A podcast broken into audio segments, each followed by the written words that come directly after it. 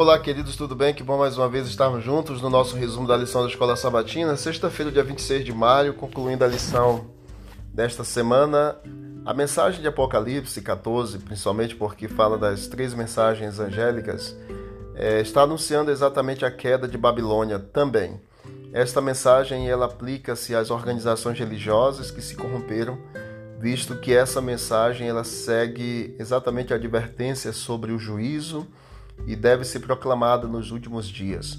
Portanto, não se refere apenas à igreja de Roma, pois essa igreja tem estado em condição decaída há muitos séculos. Isto está no livro O Grande Conflito, na página 326. A história, por exemplo, dos três hebreus em Daniel capítulo 3, que receberam ordens para adorar a imagem de ouro que o rei Nabucodonosor havia levantado, lá na antiga Babilônia, permanece exatamente como um símbolo, um modelo do que acontecerá quando a Babilônia espiritual, nos últimos dias, acabar impondo a adoração de uma falsa imagem. É interessante que o segundo mandamento que os três hebreus teriam violado foi um dos dois mandamentos que esse poder, retratado em outro lugar, como buscando mudar os tempos e a lei, ele exatamente tinha alterado. Qual foi o outro mandamento que esse poder alterou? O quarto mandamento que está no centro da questão da adoração, que nos fala exatamente sobre o sábado e será crucial na crise final quando enfrentarmos a decisão de adorar aquele que fez os céus e a terra e o mar e tudo o que neles há e ao sétimo dia descansou.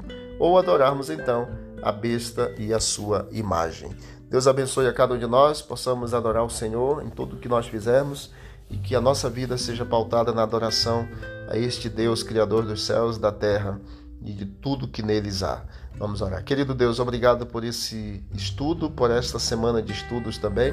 Continue ao nosso lado, nos ajudando em nossa caminhada cristã e abençoa para que possamos adorar o Senhor todos os dias da nossa vida e assim, ó Deus, estarmos cada dia mais preparados para o encontro com o Senhor. Continue cuidando da nossa família, te pedimos em nome de Jesus. Amém.